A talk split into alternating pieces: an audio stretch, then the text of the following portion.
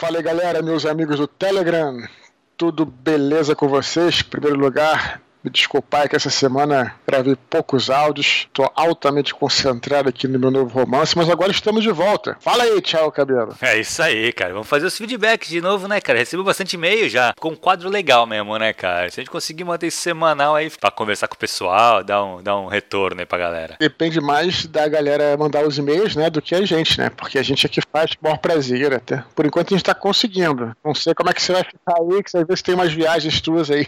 Não, é, mas assim, mas a princípio, hein, cara, sempre arruma uma meia horinha pra gente gravar isso aqui, acho que é tranquilo. Deixa eu te falar uma coisa, só pra vamos lembrar primeiro o pessoal que escreveu que os e-mails, cara, o Eduardo ele dá uma editada nesses e-mails. O que acontece? Yes. Para não vir um e-mail enorme, a gente fica aqui só lendo e-mail, então ele corta, ele deixa só o que é mais importante pra gente comentar aqui. Isso aí, perfeito. Então vamos lá, vou pro primeiro que é do Henrique Gomes. Ele fala assim: Olá, Eduardo. Sou admirador da tua obra, fã do universo angélico desde 2010 e ansioso Eita. para ler o Santo Guerreiro, Roma Invicta. Maravilha, estou trabalhando nele nesse exato Ele fala: Primeiramente, gostaria de agradecer pelo grupo. As informações e dicas que você passa são muito úteis e interessantes. Obrigado também por ceder espaço e tempo para nós, jovens escritores, tirarmos as nossas dúvidas. Estou desenvolvendo o um enredo para um livro de fantasia urbana, situado no mundo atual, e seguindo suas dicas, estou atualmente na fase do brainstorm. O que falta para eu começar o organograma é preencher alguns buracos no enredo, entre eles as cenas de ação. Em vários pontos da história aconteceria algum tipo de ação, e pretendo com que sejam bem diferentes entre si. Já tenho algumas ideias para serem trabalhadas para certas cenas, mas em outras estou perdido. Dessa forma, minha dúvida é a seguinte: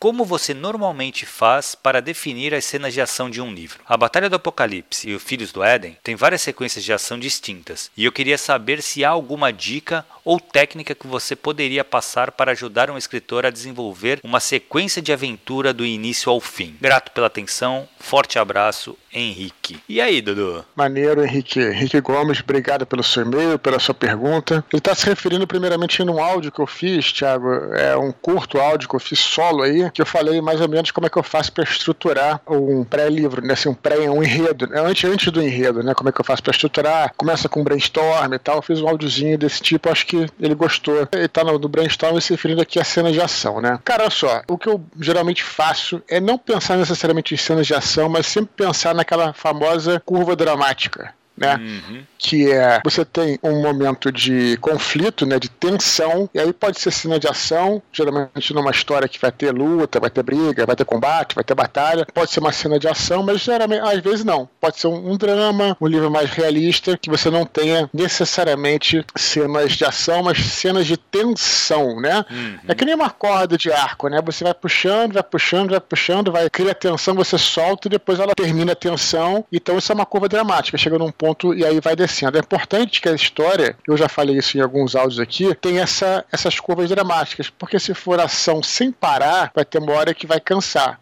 Exato. E se for nenhum tipo de ação, vai ficar um, né, não vai, não vai ter conflito, né? vai, Exato. vai ser história monótona. Então, mais ou menos assim que eu faço. Quanto à natureza das batalhas em si, eu acho que isso depende, cara, depende muito do tipo de história que você está querendo contar. Mas o importante, talvez, é você pensar que cada protagonista passa por desafios diferentes Então, no caso de uma história de fantasia, por exemplo, de repente ele enfrentou múltiplos inimigos. Então, de repente, agora vai enfrentar um inimigo só, mais poderoso, maior e tal. Eu acho que isso aí, é, e até vou pedir sua opinião também, Thiago, uma das ferramentas que nos ajudam muito, muito mesmo nesse sentido é o RPG. A gente uhum. fala bastante de RPG aqui no canal. O RPG traz muito isso, né? Traz muito essa. Às vezes você vai colocar uma cena de ação de vários soldados, mas aí de repente, pô, já, já colocou, então coloca um tipo de monstro diferente. Agora o monstro que faz outra coisa. E agora no outro cenário, de repente eles em cima de uma ponte e tal. Isso são coisas que você vai sentindo no RPG a necessidade dos jogadores em ter algo diferente. Eu pelo menos trago isso. E não tô dizendo que tem que ser assim, porque nem todo mundo joga RPG. Mas ele perguntou a minha opinião de como é que eu faço, então eu tô falando. Trago muito do RPG e usa as chamadas curvas dramáticas. Manda ver, Thiago. Cara, eu acho que realmente que tu falou assim, as cenas de ação, eu não, eu não entendi muito o que ele quis dizer como você faz para definir as cenas de ação? Eu não acho que você escreva pensando exatamente nas cenas de ação. As cenas de ação normalmente são consequências de atos que foram feitos antes e tem tudo a ver com a curva dramática, né? A cena de ação uhum. acaba é onde culmina a tensão máxima, Isso. entendeu? É. Uhum. E aí, lógico, após a cena vai cair. Aí tem que ter aquele momento também de do, do herói respirado, do, do, do protagonista daquela logo após Sim. a cena de ação. E ele ficar e depois vai começar a surgir tensão novamente para novo conflito. E assim, é realmente é uma curva, cara, assim. Várias uhum. curvas, né, na verdade. Várias curvas ascendente, né? E para culminar numa última curva lá no alto. Uhum. Isso eu acho que que tu falou, acho que é o ideal mesmo, né, cara? Assim, acho que todo toda toda ficção ela tem tem que ter essa curva dramática. Quanto à ação em si, eu acho, foi o que eu te falei, eu acho que ela é uma consequência do que aconteceu antes. Entendeu? Ela vai culminar, Sim. ele é culminância de que levou essa. Então, assim, não se preocupa diretamente, pelo menos o meu ver, né? Não vai direto uhum. se preocupar com as cenas de ação. As cenas de ação uhum. elas vão acontecer de forma natural, porque ela vai ser o ponto de culminância do que aconteceu anteriormente.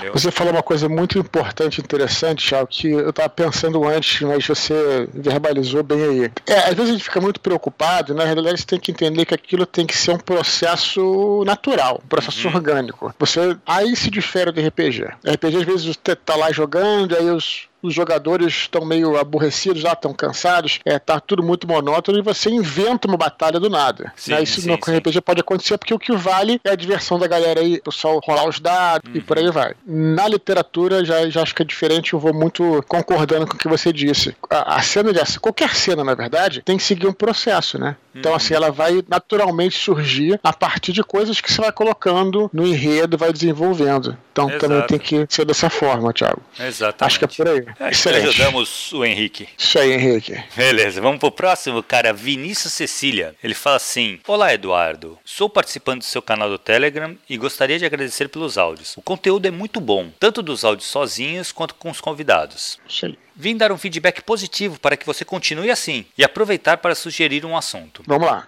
abraçando talvez o que seja os dois principais temas do canal, RPG e literatura. Eu queria que você desse algumas dicas aos mestres, escritores e criativos em geral sobre como organizar suas ideias referentes ao seu mundo. Guardar personagens, anotar acontecimentos passados, montar o material que você precisa se guiar para manter a veracidade da sua obra, seja ela fictícia ou historicamente baseadas em fatos. Teria como? Obrigado pela atenção, mestre. Atenciosamente, Vinícius Guirão Sicília. E aí, Dudu? Ok, então assim, para não monopolizar o papo aqui, eu antes queria saber de você, Thiago. Olha, você, como mestre de RPG, você pode até falar como mestre de RPG, você escreve também, mas como mestre, eu vou falar como é que eu faço da literatura, mas eu queria saber de você. Como é que você faz? Você já misturou campanhas longas, né, ou não? Sim, ou, sim, ou sim, só sim, jogou? Sim. Não, não. Como é que você fazia para manter aquele mundo? Porque por mais que o mundo seja um mundo que você tenha pegado de livros e tal, você tem seu próprio universo, né? Você claro. tem sua própria dinâmica naquele mundo. Como é que você fazia para você manter tudo isso aí sem você se perder? Eu acho que ele deu um panorama já, realmente, anotações, cara. Sim, eu sou uhum. um cara mais organizado nesse tipo de coisa, assim, porque eu, se eu for confiar na minha memória, ferrou, entendeu? Então, assim, eu preciso ser organizado, eu não tenho escolha. Uhum. Então, normalmente, cara, eu tinha um caderno, um livro no computador computador também eu fazia, mas normalmente uhum. eu tinha um caderno mesmo que eu ia anotando até durante a sessão. É, uhum. NPC que aparecia, NPC que. Às vezes aparece um NPC que você não tinha programado antes. Você meio que improvisou uhum. ali na hora e ele ganha uma importância. Anotava e fazia todo um relatório desse NPC, depois passava limpo e tal. E sempre uhum. anotações nesse, nesse estilo, cara. Assim, é, normalmente de locais, uhum. geografia, né? O reino tal. Aí colocar lá os personagens mais importantes. O que aconteceu? Um resumão. Isso é outra coisa que eu sempre fazia. Final da sessão, acabou uhum. a sessão, tá? Não sei o que o pessoal foi embora. Eu sempre sentava e fazia um resumo resumo do que aconteceu, entendeu? Para uhum. manter aquilo registrado, porque senão, cara, não vai, assim, eu, se eu dependesse da minha memória, teria como uhum. não. E tudo, do Perfeito. Pois é, então, por isso que eu queria que você falasse, porque eu queria que você desse uma visão do RPG, eu vou dar a visão da literatura. Eu acho o seguinte, é, isso que você está falando é muito importante, claro, que você ser disciplinado, anotar o que você tiver que anotar. Eu, eu sempre fiz muito isso, escrevia e tudo mais e tal. Mas tem uma outra coisa que eu queria acrescentar. Eu acho que quando você está, é, tanto com uma campanha regular, ou quando você está escrevendo um livro, e geralmente eu sempre falo que eu escrevo todo dia e tem que ser persistente, uhum. ter aquela. manter aquela rotina, eu acho que também esse ambiente, esse cenário, esse universo acaba entrando muito no seu sangue, né? Uhum. É, no meu caso, no caso aí da, da trilogia angélica, de todo esse universo que eu criei junto com meus amigos, é muito difícil de esquecer, porque foi uma coisa que não foi uma criação, uh, vamos dizer assim, artificial, foi uma criação natural, né? A gente começou jogando RPG, desenvolvendo as coisas, pensando no que funcionava e aquele universo foi aos poucos se solidificando, assim, inclusive como explicamos no Desconstruindo 15, uhum. né? Que nós falamos sobre isso, nós trouxemos o Shimu, uhum. trouxemos o Andrés, trouxemos a turma toda que preparou. Então é uma coisa que acabou ao longo de vários anos, talvez ao longo de 10 anos aí, entrando no meu sangue. Uhum. E ainda mais, quando eu comecei a escrever, mais ainda. Então, assim, quando eu estou escrevendo um livro, eu vivo aquilo. Nesse momento, por exemplo, eu estou escrevendo. Tu então, tá na Roma, né, cara? Estou na Roma Antiga, estou vivendo aí é, esse período, né? Mas não só na Roma Antiga, na Roma Antiga também, mas aquela coisa que eu falei, dentro do universo que eu estou propondo ali, uhum. dentro da. do universo, né? Dentro daquele cenário, né? Com aqueles personagens, naquela sim, situação sim, deles sim. e tudo mais. Então eu estou vivendo aquilo e escrevendo todo dia. Então, meio que, quando você faz isso e se empenha, a coisa que quase que entra no seu sangue. E mesmo que daqui a 10 anos, claro, eu, por exemplo, não lembro de tudo que eu escrevi. Agora agora ainda mais, né? Mas mesmo assim, eu acabo. Acaba aquela coisa que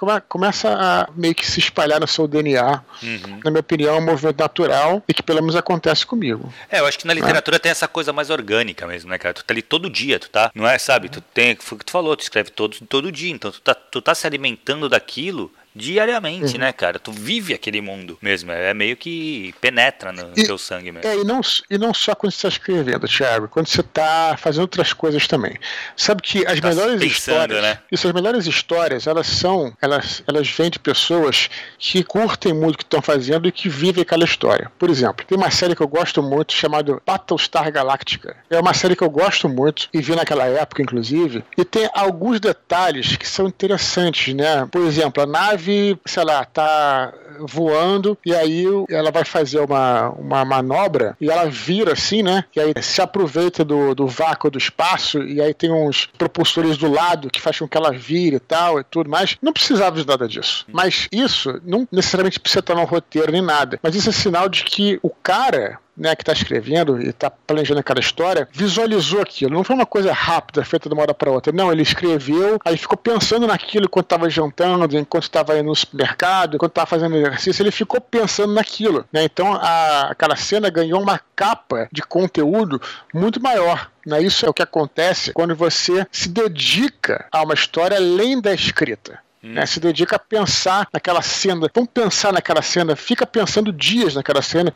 Claro que às vezes você não tem esse tempo, mas você gestar essa história, né? Vou até usar esse termo, gestar uma uhum. história, ela também é importante para que ela entre então no seu DNA e você não esqueça da, dessas regras, né? Sim, que sim, vão sim. sendo colocadas. Verdade, verdade. Acho que, acho, que eu, acho que, eu, falei demais, Thiago. Não, mas é isso mesmo, cara. acho que é realmente. O jeito que tu falou, tu vai respirar aquilo, tu tá respirando. E eu acho que no momento que você tá escrevendo um livro, você tá dedicado àquela história, foi o que tu falou, tu vai estar tá jantando, tu vai estar tá com aquilo na cabeça, tu vai estar. Tá... Lembra qual foi desconstruindo que a gente tava conversando aqui? Foi algum uhum. de, escrita criativa, que a gente falou que escrever mesmo era só uma uhum. parte do, de escrever um livro, né, cara? O livro começou ah, a ser claro. escrito lá atrás, cara sabe? Quando Sim. você estava imaginando tudo, montando todo. Aí sentar e escrever é uma parte importante, claro que é, o que vai trazer a, a luz, né? A, a, o negócio. Uhum. Mas você já começou a escrever esse livro antes, cara. Você já estava pensando nele, continua pensando nele. Isso é muito legal mesmo de se pensar. Maravilha, Thiago. Beleza? Para o próximo. Bora pro próximo, vamos. Vitor Borges, ele fala assim: Bom vamos dia, lá. Edu. Tudo bem? Espero que sim. Acabei de entrar no seu canal do Telegram e estou super entusiasmado. Gostaria da sua opinião. Como você disse que poderíamos enviar e-mails para feedback, me encorajei para escrever e cá estou. As perguntas são,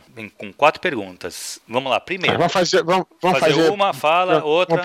Beleza. Tá bom, vamos lá. Vamos lá, a primeira é a seguinte: vale a pena pagar uma editora para lançar nossa primeira obra ou é melhor ficar enviando uma cópia para as editoras e esperar uma aprovação de alguma delas para publicação? Vou dar uma opinião aqui você da sua, Thiago. Olha, eu acho o seguinte: eu acho que cada caso é um caso. Né? A gente também fala muito isso em Desconstruindo. Cada escritor tem a sua seu caminho, hum. cada escritor tem seu, é muito difícil, né? Você, quem sou eu também para falar. Em geral, eu não sou muito fã desse modelo de se pagar para uma editora para lançar o livro. Né? Eu acho que isso eticamente não é muito legal, porque afinal de contas você está fazendo o seu trabalho tá pagando para trabalhar, na verdade, é. né? Então, assim, é uma coisa que para mim não entra na, na, minha cabeça. Mas também é difícil julgar. Às vezes o cara quer fazer isso, é liberdade dele, pagar para que a editora o ajude a fazer uma edição e tal. Eu acho que se você seguir por esse caminho, eu só daria uma dica, que é ter certeza de que essa editora vai cumprir o que ela promete, né? Porque uhum. se a editora, porque geralmente editor,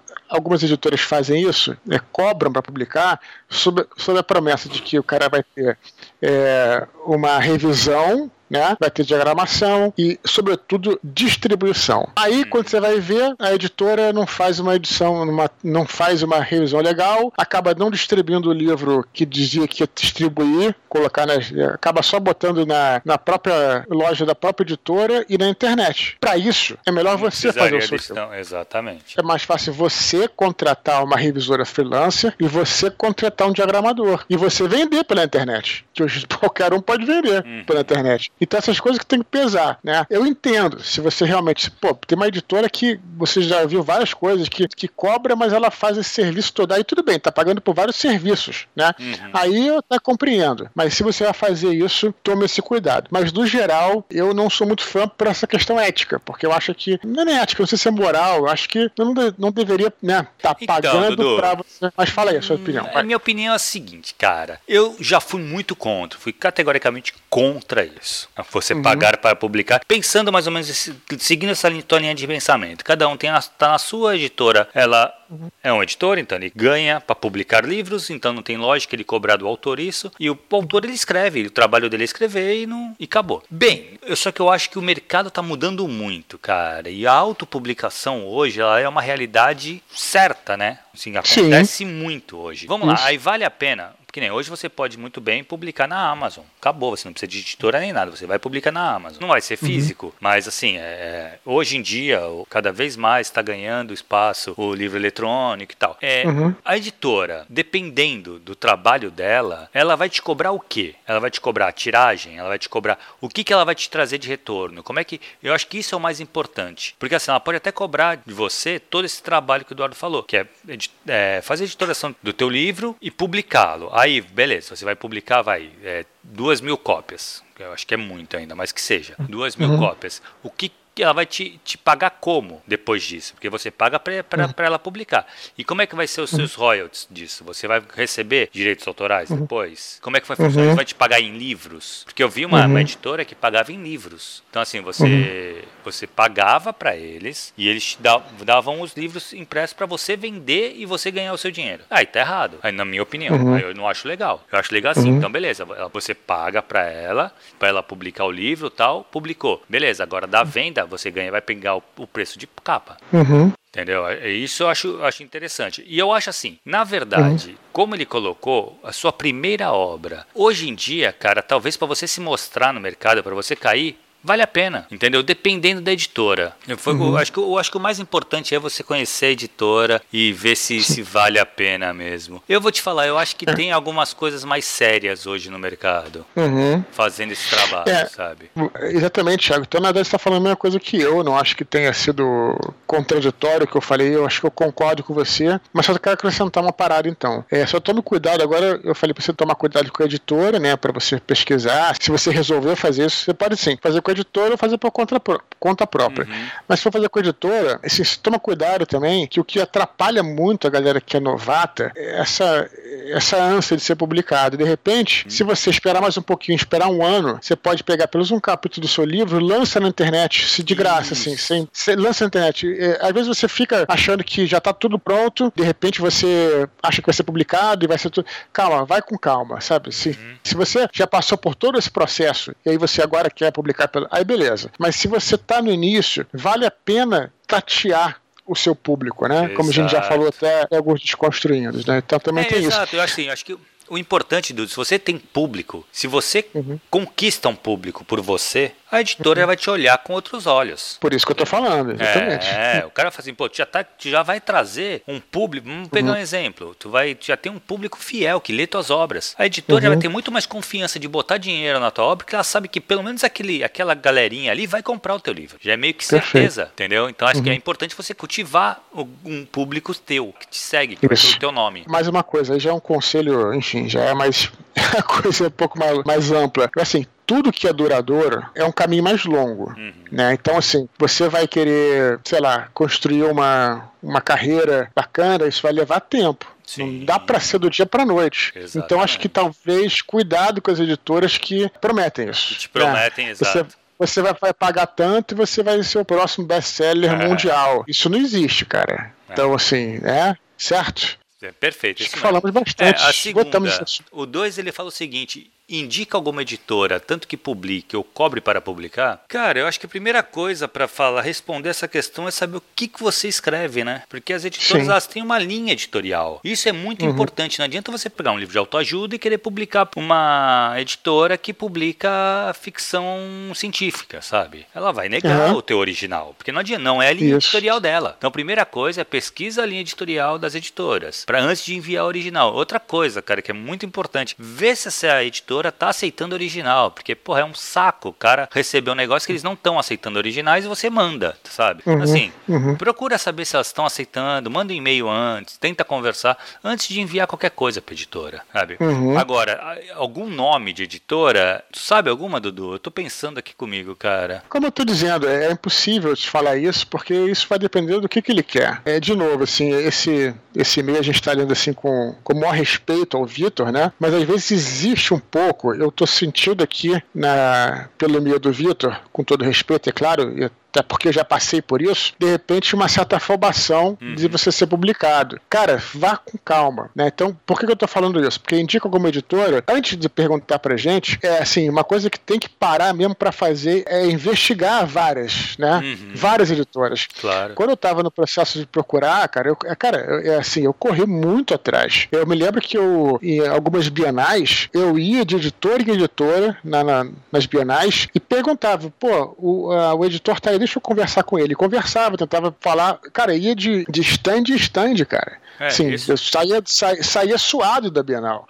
Uhum. E aí, aí também ia na internet, é porque na época tinha menos. Existia internet, lógico, mas assim, era, os sites eram um pouquinho mais toscos, mas assim, tentava ligar para as editoras, uhum. pô, ligava para editoras, cara. Uma vez eu conversei com uma editora, explicar como é que era o meu livro e tal. Essas coisas, cara, tem que suar a camisa, cara. Não Sim. tem jeito, né? É, então, eu percebo corra essa atrás. que tu falou, eu percebo nessa pergunta 3. Podemos estar errado, posso é, estar é, errado é, também. É. Mas eu pode ser sim, porque a, a pergunta 3 dele é assim, ó, publicar o livro com capa dura ou capa normal? Qual a sua opinião sobre isso? Cara, eu acho que isso é, é muito indiferente pro autor, cara. Isso é uma questão da editora. Quem vai uhum. saber se vai meter uma capa dura ou se vai ser um, um livro é, capa normal é a editora, entendeu? Porque uhum. ele vai eu, eu, vamos lá, vou pegar um exemplo teu, por exemplo, o próprio Batalha do Apocalipse, saiu capa normal, normal, como a hum. maioria dos livros. Depois ele veio sair com capa dura, numa edição de luxo, numa edição. Que é o, que, que é o, o caminho normal de um livro. Uhum. Dificilmente tu vai pegar Sim. um livro que já sai de cara com a capa dura, porque é um custo muito maior para fazer. Então a editora não vai uhum. gastar esse dinheiro se ela não souber que ela vai vender, cara. Isso aí.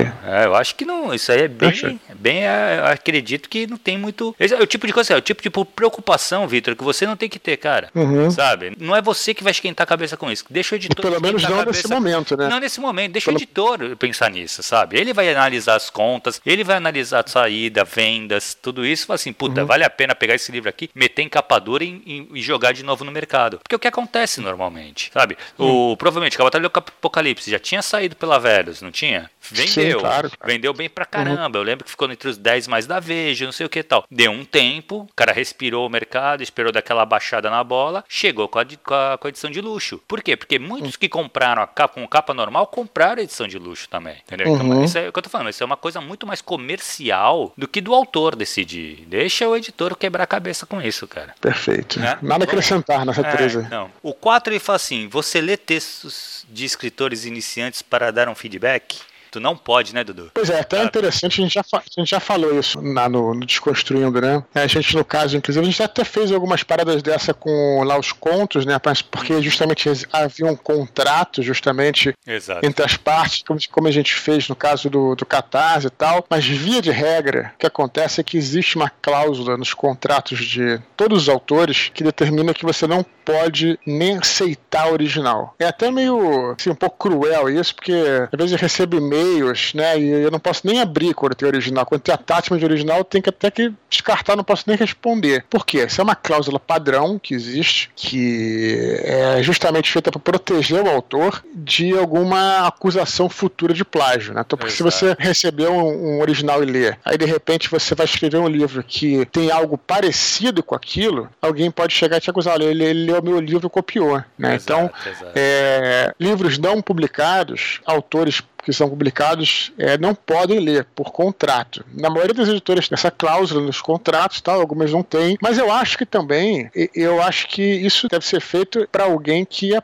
próprio disso, como leitor crítico, né? Uhum. O leitor crítico, ele tem uma, um distanciamento total daquele trabalho que ele está lendo, né? Porque mesmo, um, mesmo com um autor, de repente o autor é alguém que a pessoa que vai entregar o material gosta. E aí se o autor está lendo e fala, pô, você, você quer que ele seja sincero, né? Claro. aí ele vai e fala, não, seu material é ruim, você vai ficar chateado com o próprio autor, não vai ler mais as obras dele. Então, assim, essas coisas não dão certo. Não é assim que funciona. Os escritores não devem entrar muito nessa série. Para isso existe o leitor crítico. E até te pergunto, Thiago, você, como é que tá teu, Eu tô teu fazendo, cara, eu tô fazendo, eu tô fazendo já. Eu, assim, uhum. se quiser, Vitor, manda um e-mail pra mim pra gente trocar uma ideia. Thiago Cabelo, Isso. cabelo com dois L's, arroba gmail.com. Thiago justamente é um cara que, pra só dar um exemplo, né, que eu sempre indico o Thiago, então, uhum porque ele é justamente o profissional que ele é especializado nisso, estuda para isso, né? Sim. Tem uma, uma visão de leitor, que também tem aquilo, né? A minha visão é de escritor. Então, Exato, assim. Mas às vezes sabe o que eu acho, Dudu? É a galera quer exatamente isso, cara. Porque quer se espelhar no que. Realmente, normal, né, cara? O cara querer se espelhar num autor que ele, que ele admira. Mas esse né? é o problema, Tiago.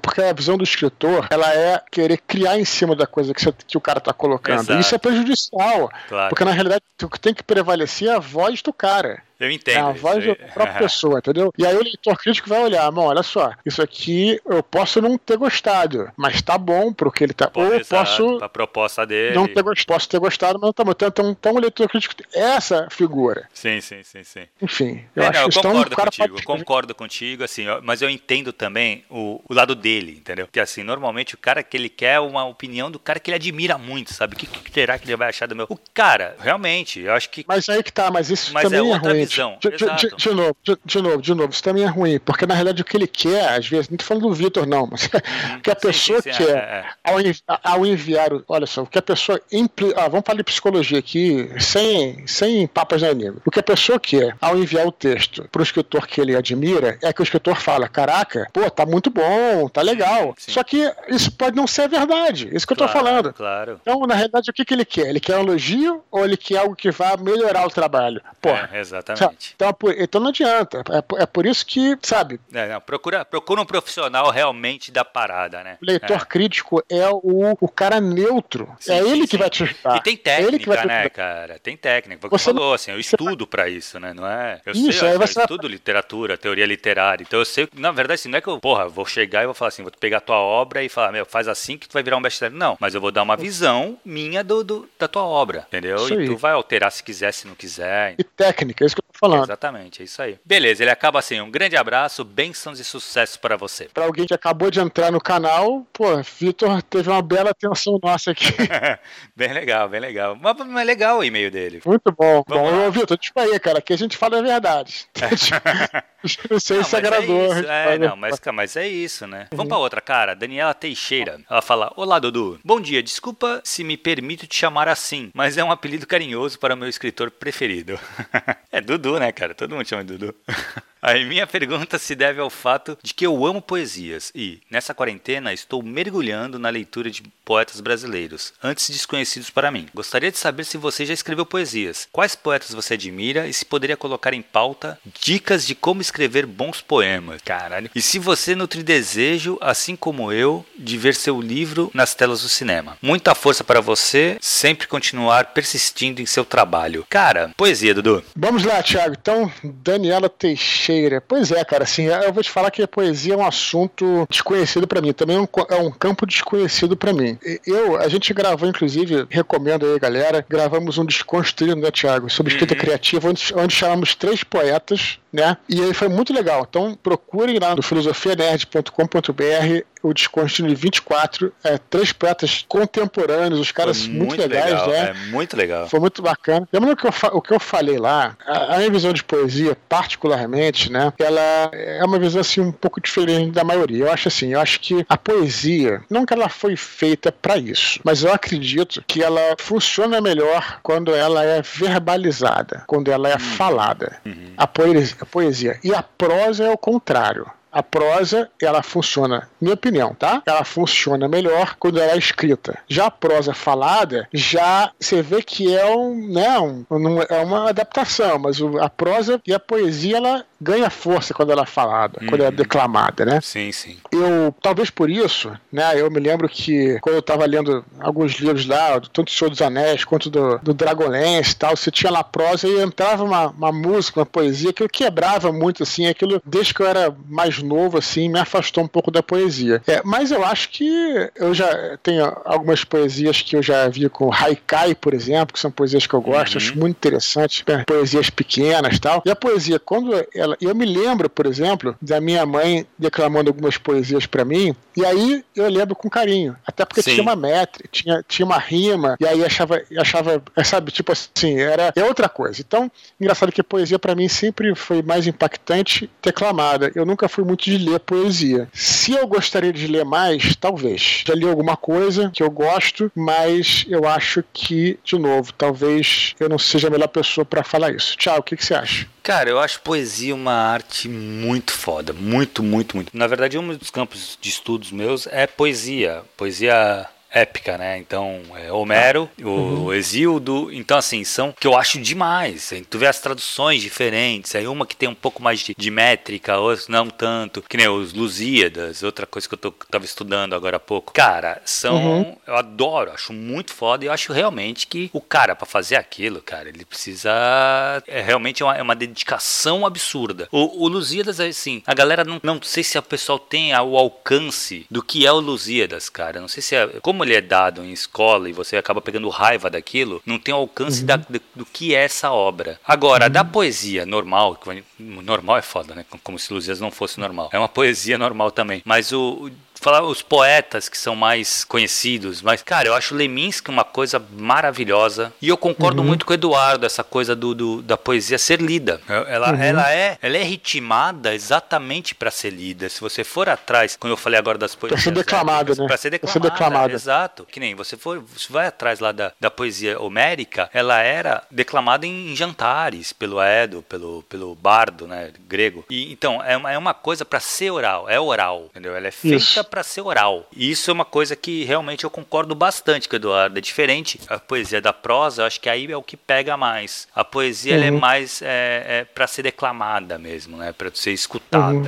É uma coisa que é mais interessante. Eu acho que sim. Se ela, ela pede alguns, alguns, conhece algum autor para indicar tal, eu acho que o Leminski brasileiros, né? Leminski, os três que gravaram com a gente, tanto a, a Alice Santana quanto a Bruna Beber e o, e o Ramon, são três que pô, a gente eu li os livros deles uhum. é, muito, muito, muito legais.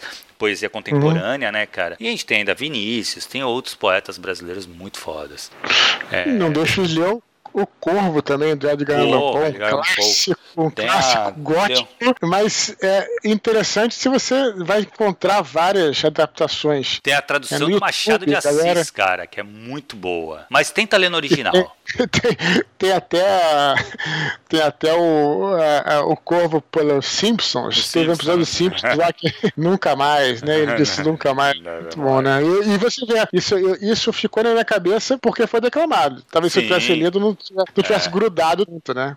Então... É, cara, é demais, assim. O, o, o Corvo, para mim, é um dos melhores poemas escritos na história da humanidade, assim. Cara, tanto é que, assim, só tu pegar Fernando Pessoa traduziu, Machado traduziu, tu vê a, a, o nível da galera que, que pagava um pau pra ele, né? E essa última pergunta dela, cara, se você nutre o mesmo desejo dela de ver os livros adaptados pra tela de cinema? Beleza, cara. Cara, olha só, é claro que todo autor quer ver o seu, a sua história ser transposta para várias mídias, né? No entanto, existe também uma, um certo receio de como é que vai ficar, né? Porque na literatura, acho que também tem que se bastar, porque nunca um livro é exatamente aquilo que você vai ver nas telas, né? Eu acho que antes de fazer qualquer incursão no cinema, em relação aos meus livros e tal, eu acharia muito melhor fazer uma, uma série, coisa assim, não dos livros, mas de uma história nesse no universo da tetralogia, por exemplo. Porque tem tanta coisa para contar, a gente lançou, né, você sabe, o universo expandido já tem alguns anos, ele tem tanta história, a gente, eu e o André, a gente expandiu tanto história das castas e dos anjos e tudo, que, pô, cara, assim, tipo, tem muita história para contar. Então, antes Não de pensar em cinema, precisa ser uma adaptação dos livros, né? Eu tenho vontade de contar outras histórias, uhum, né, cara? Sim, sim, tipo sim. assim, eu me lembro que em Herdeiro de Atlântida eu tava querendo, eu quis fazer isso, quis contar uma história é, menos apocalíptica, né, vamos dizer assim, né, mais pé no chão. E aí, com uma série, poderia ser mais pé no chão ainda, seria até mais legal. Então, assim, eu tenho vontade, eu teria vontade de ir por esse lado. Antes de pensar em cinema, coisa assim, eu iria pelo lado tipo de séries e criando uma coisa original totalmente sim, sim, nova. Pelo menos essa é a minha vontade, assim, sabe? É, show de bola, show de bola. É, cara, eu acho que. Foi o que tu falou. É, é, difícil não querer, né, cara? Eu acho, porra. Vai querer ver tua obra no. Só que foi o que tu falou, eu não sei. Tem um autor, eu não lembro quem é, cara, que fala. Qual, quem é o autor que falava, ó, vende caro e não assiste? Quando eu falava de vender a, o, os direitos pro cinema, uhum. sabe? Vende Sim, caro é. e não assiste, cara, pra não se irritar também, entendeu? Pois é, nunca vai ficar igual. Ó, é. O Woody Allen falava, nós também fizemos um excelente episódio sobre o Woody Allen. Ele falava uhum. que ele, uma das frustrações dele é que ele escrevia o, é, o roteiro do filme, né? Do, do filme, e quando ele via o resultado final, tava tudo diferente do que ele pensava. E olha que ele, olha que ele dirigia, ele elencava, tudo. Agora você imagina um cara que. né? Claro que vai ficar diferente. Então isso, isso cria realmente um, um desconforto. Mas é, é. aí imagina lá para os leitores, né? Que imaginam aquele personagem de uma, uma, maneira X, ou então. Então é, é bem complicado mesmo. A adaptação é, é, bem complicado. É, beleza, vamos pro último e-mail, cara, do Lucas Martins. Ele fala assim: Saudações, grande Eduardo Spor. A criação de nomes, para mim, fica em segundo lugar na lista de coisas mais importantes na hora de criar uma história. Atrás apenas da minha regra de ouro, começar pelo final. Sempre que crio um personagem, busco como fonte as origens que planejei para ele. Acabo puxando muitas referências bíblicas, mas nunca esquecendo de onde ele vem e seus objetivos. Tudo isso, na minha opinião, deve ser alinhado para criar um nome que faz jus ao personagem. Esse é um breve resumo do que eu penso. Espero que sirva como feedback para você. Até a próxima, Lucas. Ele falou por causa daquele áudio que tu mandou, né? Tu falando sobre os Isso, nomes. É. Tá se referindo ao, ao, ao, áudio sobre os nomes, né? Que uhum. eu falei sobre, sobre como é que também é importante você pensar na sonoridade do nome para colar aquela sonoridade com o personagem. Sim. Não, você usar. É, por que, que a gente falou, Thiago? Eu me lembro muito de você, uma vez falando, a gente tendo essa discussão desconstruindo, sobre como a literatura ela não tem o, recurso, o recurso visual, ela não tem atores, não tem direção, ela é só o texto. Então, Exato. se trabalha só com texto, só com palavras. Então, por isso que as palavras são importantes. Hum. Você conseguir dar um significado a uma palavra, a um nome, é, ganha um peso. Né? Se você, sei lá, pegar um personagem e tentar, né, como eu dei o exemplo lá, lá do Uraquim, por exemplo, que é um, é um brutamonte. Aí o, o, o seu nome Uraquim ele me remetia não só aos anões do Senhor dos Anéis, que são hum. parrudos e tal, etc., como uma coisa meio russa, né? Então, então sim, é, pode ser viagem na minha cabeça, mas eu usei um pouco daquilo. Então ele certamente está falando desse áudio aí. É, é. Você concorda, Tiago?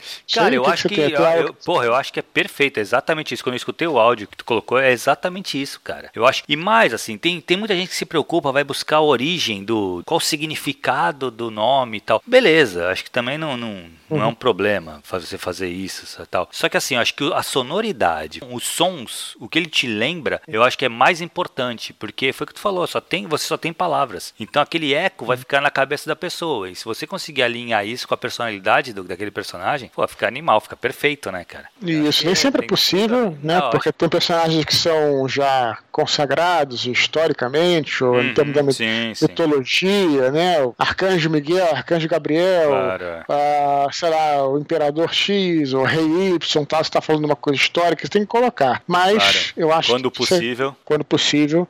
certo? Legal. Muito obrigado por esse, por esse retorno aí do, do Lucas, né? Legal, cara. Ficou, ficou longo de novo, Dudu. Mas acho que o pessoal. Muito, muito bom, muito bom. Vocês podem escutar aí no vezes dois, podem escutar como se fosse um podcast. Exato, Pô, ficou exato. longo, mas eu me redimindo que teve dois dias aí que eu furei aí o negócio, não consegui colocar, mas eu tô. É, eu até, até ia fazer, fazer um áudio essa semana, né, é, falando sobre que nesse momento, Thiago, do, do livro novo aí, tô quase no final dele, mas o final não é o fim. Na realidade, no final eu vou encerrar, depois eu vou começar a reescrever. Então ainda tem essa o final não é o fim, né?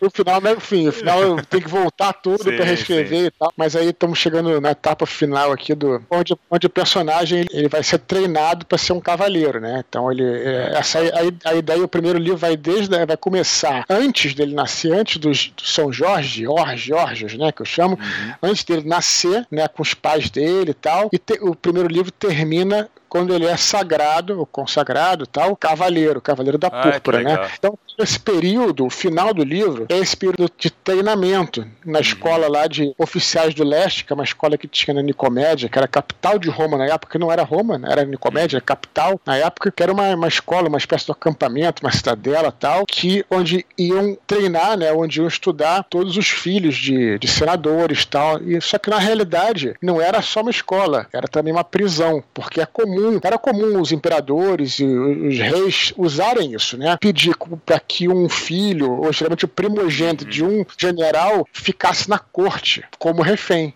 Refém, né? claro. Só que o refém gourmet, né? Aquela coisa, uhum. né?